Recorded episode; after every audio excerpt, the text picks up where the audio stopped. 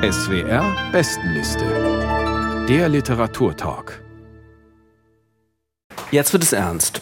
Wir kommen zu Platz 1 und zu einem literarischen Gesamtwerk. Der Klassen Verlag hat die Romane und Erzählungen der österreichischen Schriftstellerin Marlen Haushofer in einer prächtigen Kassette mit sechs Bänden herausgegeben.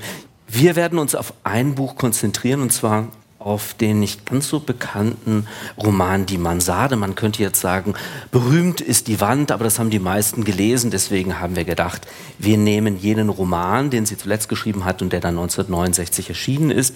Geschildert wird eine Winterwoche aus der Perspektive einer Hausfrau und Mutter von zwei Kindern. Ihre Ehe mit einem Anwalt scheint in Routine erstarrt zu sein. Klaus Nüchtern, der Titel deutet es ja schon an. Da gibt es neben dem Eheleben noch eine ganz andere Welt, die in der Mansarde stattfindet. Welche Rolle spielt denn dieses Refugium im Leben der Erzählerin? Ja, also die Erzählerin ist auch eine Illustratorin, also es ist nicht nur eine Hausfrau. Für mich interessant, einer der Bücher, auf denen Vögel abgebildet sind, die tatsächlich im Buch auch vorkommen und tatsächlich auch sind eine, ja Vogelfreund, genau. Rolle spielen. Und das ist sozusagen ihr Refugium, das, wo sie sich absentieren kann vom Mann, wo sie für sich ist und wo sie dann auch mit ihrer Vergangenheit konfrontiert wird, weil sie hatte vor Jahren eine Episode, wo sie das ja. Gehör verloren. Das ist auch ein bisschen ein wandähnliches Szenario im Wald alleine ist dort von einem Jäger und da ein kleines Ensemble toxischer Männlichkeit, könnte man durchaus sagen, sie umgibt. Und dort zeichnet sie halt ihre Vögel, wobei sie dann auch noch so einen persönlichen Ehrgeiz hat, irgendwie, ich glaube, einen Vogel zu zeichnen, der nicht aussieht wie der letzte seiner Art. Und ansonsten wird der Alltag geschildert. Der Alltag ist einigermaßen dröge, könnte man sagen. Aber wie das geschildert wird, ist es doch, und das hat mich erstaunt, überraschend komisch erzählt. Wir hören jetzt einen Ausschnitt aus der Mansarde, den Antje Keil vorliest. Bitte sehr. Vielleicht kann man vorneweg noch sagen, sie hat gerade so die Bücher des Mannes abgestaubt und hat sich in die Badewanne zurückgezogen. Bitte sehr. Um sieben Uhr war ich fertig mit den Büchern. Ich legte mich in die Badewanne und Ströme schmutzigen Wassers flossen von mir ab.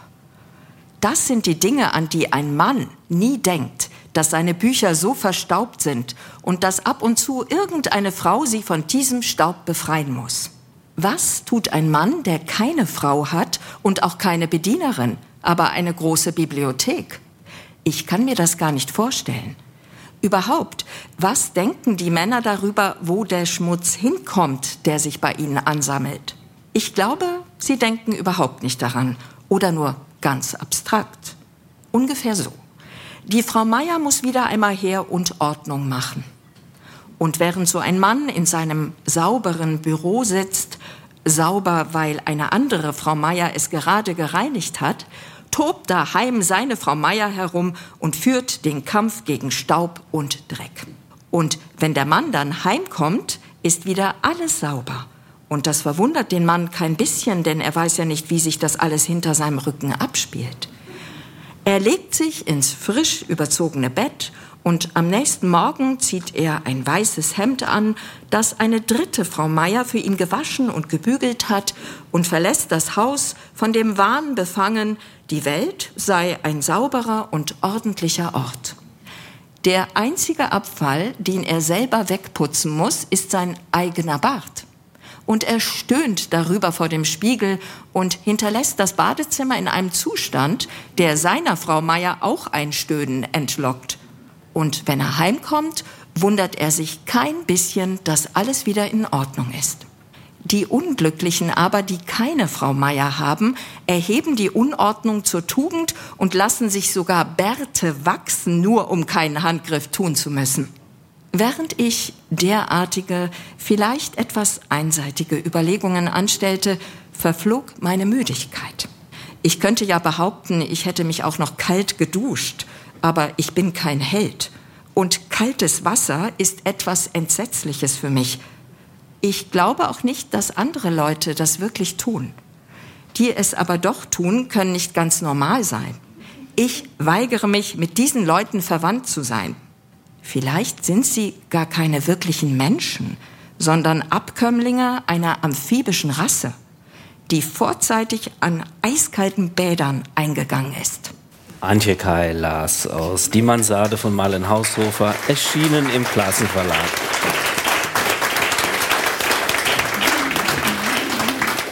Platz 1 der SWR-Bestenliste im März. Sandra Kegel, der Alltag der Erzählerin wird irgendwann gestört. Also da kümmert sie sich ein bisschen weniger ums Abstauben.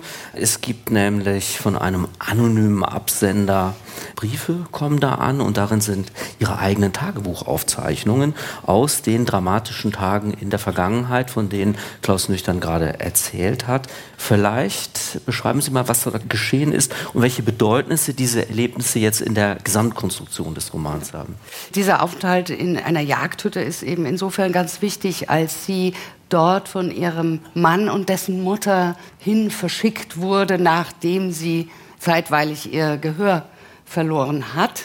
Das ist von der Autorin eigentlich sehr geschickt gemacht, diese zwei Erzählebenen über diese Tagebuchfiktion zusammenzubringen. Da kommt sie sozusagen mit sich selbst, ihrem früheren Ich, in Zwiesprache. Und der Roman ist auf der ersten Ebene ja ganz einfach, um nicht zu sagen schlicht erzählt, indem er eine Woche von Sonntag bis Sonntag durcherzählt und die Ich-Erzählerin beschreibt ihren Tagesablauf, ihren Alltag. Und über die reingespielten Tagebuchnotizen, die ihr zugeschickt werden, kommt sie in diese dramatische Situation ihres Lebens, die letztlich ihr Leben in ein Vorher und ein Nachher teilen. Sie hat durch dieses weggeschickt worden sein von ihrem Mann und dessen Mutter sich selbst verloren. Sie ist eigentlich eine Frau, die sich selbst abhanden gekommen ist.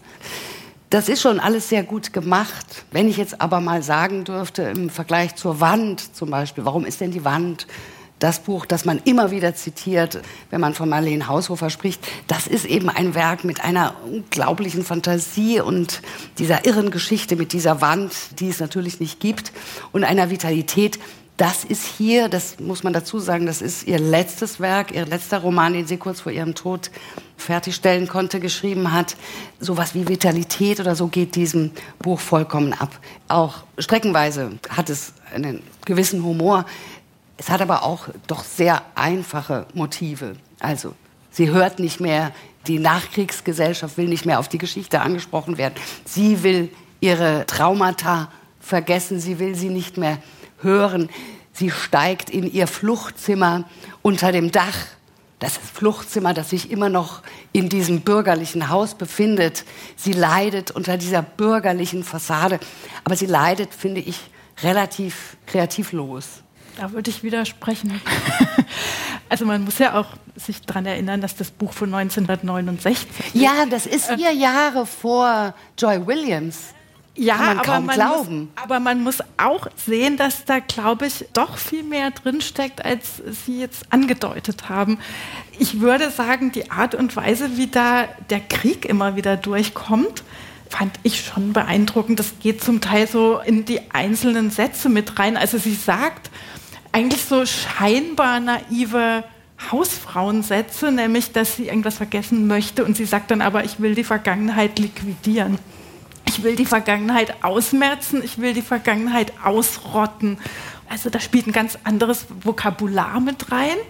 Also deshalb würde ich schon mal sagen, es ist schon innovativ, wie sie da halt eine weggeschobene, verdrängte Nazi-Kollektivgeschichte doch irgendwie immer so angerissen wird. Das fand ich eindrucksvoll. Und ich würde auch sagen, dass es auf eine Art so einen ganz schrägen Galgenhumor hat und nicht nur partiell. Also Sie haben ja jetzt gerade gesagt, immer mal wieder. Aber ich würde sagen, das ist eigentlich eine Grundkonstante. Also so die Art und Weise, wie sie sich so halb über ihren Mann lustig macht. Halb? ja, das bleibt halt immer so in der Schwebe. Also sie ist ja schon eine Person, die halt nicht ausbricht, also die in diesem bürgerlichen Leben drin bleibt. Und gleichzeitig hat die aber so eine wirklich, naja, vielleicht ist Sarkasmus das Thema des Abends, aber es gibt auch da immer wieder so extrem sarkastische Einschläge, wenn sie halt zum Beispiel sagt, ja, sie sieht da diesen Aschenbecher und man könnte jetzt den Mann auch mit dem Aschenbecher erschlagen, aber natürlich macht sie das ja nicht, weil sie ihn doch durchaus ganz gern mag und solche Geschichten. Also ich fand es eigentlich durch und durch von so einem resignierten, sehr schrägen Humor auch gekennzeichnet. Ja, dem würde ich irgendwie hundertprozentig zustimmen. Ich kenne wenig Bücher, die gleichzeitig so trostlos und so lustig sind. Also es ist eine ganz eigenartige Mischung. Also dieser Sarkasmus, äh, sich auch nicht leicht zu machen. Also sie sieht schon, ja, der ist eh ein Lieber. Im Übrigen zu dieser ganzen Kriegsgeschichte. Äh, sie hatte diese sehr unangenehme Figur, äh, in dieser Jägerhütte, die ihr beichtet. Und die beichtet ihr, weil sie weiß, dass sie das Gehör verloren hat. Er kann dir alles erzählen. Das ist natürlich eine Täterfigur, nicht? Das kann nur ein Nazi-Verbrecher sein. Aber, aber zum Beispiel dieser Satz da über den Hubert, wo sie sagt, armer Hubert, er kann nicht sein, wie sein Vater war. Er hat Frauen nicht gern, er braucht sie nur. Und er liebt das Leben nicht wirklich. Es ist für ihn eine Aufgabe, die ihm ein unbekannter Lehrer gestellt hat und die er nicht bewältigen kann, so sehr er sich bemüht. Und er bemüht sich sehr. Also das ist doch wirklich sozusagen von einem feinsinnigen Sarkasmus. Also ich finde das großartig. Also was mich überrascht hat tatsächlich war, wie sie die Gender-Erwartungen dreht. Ich hätte jetzt gedacht, in dieser Erzählung sind die Frauen die Opfer und die Männer die Täter. Das macht sie nicht. Nein. Also die bösartigsten Figuren sind hier tatsächlich Frauen. Die Baronin? Äh, die Baronin, die Schwiegermutter, die Hofrätin und, und auch ihre eigene Mutter. Sie hatte auch eine kalte Mutter. Aber auch trotzdem, das, was Sie jetzt auch vorgelesen haben, es ist schon auch so ein bisschen erwartbar. Ja, die Nachkriegsgesellschaft, wann ist das geschrieben? 69, da wusste man schon sehr viel.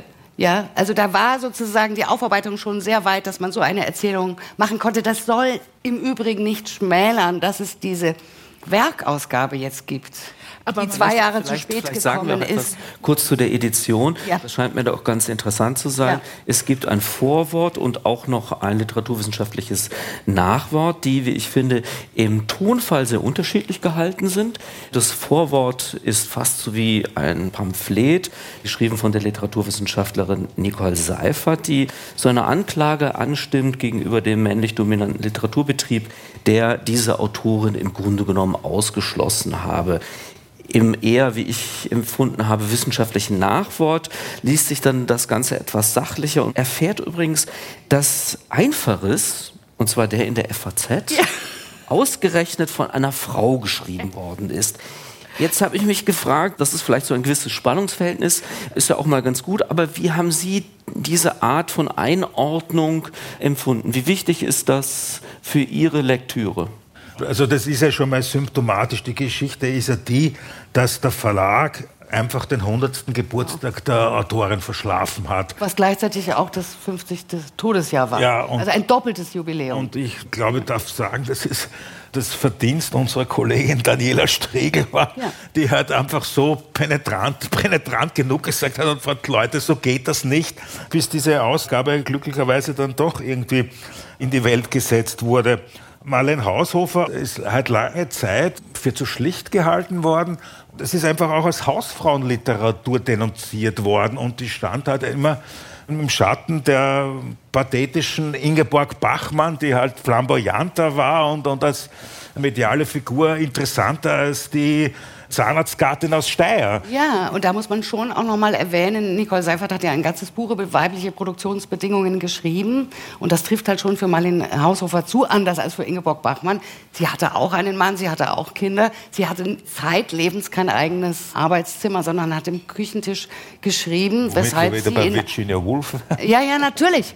Natürlich, sie hat in einem Interview mal gesagt, sie hat überhaupt nur zwei Nachmittage, a drei Stunden, in denen sie schreiben kann. Auch deswegen hat Marlene Haushofer so viel Kurzprosa geschrieben. Ja, das ist das, was die Frauen dann eben zwischen allem, dem ganzen Alltag, sie hat ihrem Mann auch noch die Arztpraxis gemanagt, dann überhaupt noch sich an Zeit abgewinnen kann. Aber sie wurde rezipiert, sie wurde auch in den Jahren nach ihrem Tod wellenartig diskutiert.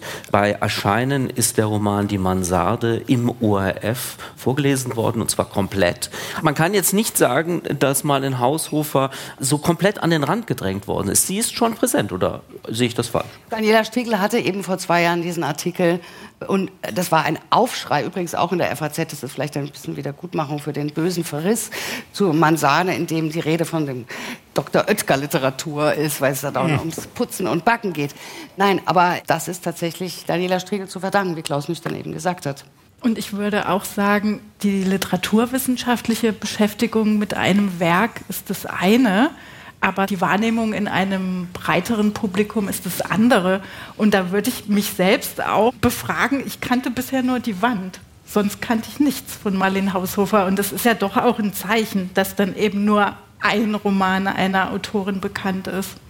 Meinen Sie, dass sich das jetzt ändern wird mit dieser Kassette?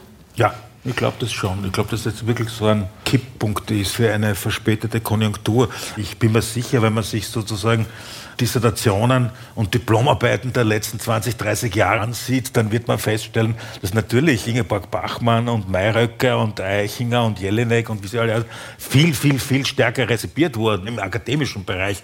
Das ist mein Eindruck von jungen Schriftstellerinnen beispielsweise, wenn man so nach Klagenfurt fährt, dann beziehen die sich doch regelmäßig auf Marlen Haushofer. Und der Name fällt auch in jeder zweiten Diskussion. Richtig. Und sie hat also ein großartiges Werk eben an Kurzprosa vorgelegt, das man unbedingt lesen sollte, wenn, wenn man nicht schon reingeschaut hat. Da bin ich wieder am Anfang der Sendung. Short Stories, Kurzgeschichten werden hier nicht in der Weise gutiert, wie sie es verdient haben. Das wollen wir als Schlusswort nehmen. Die Mansarde von Marlen Haushofer, der fünfte Band der gesammelten Romane und Erzählungen, die vom Klassen Verlag herausgebracht wurden. Platz 1 der SWR-Bestenliste im März. Und damit kommen wir zum Ende der heutigen Veranstaltung. Die SWR-Bestenliste liegt natürlich auch in voller Länge vor, etwa zum Nachlesen im Internet.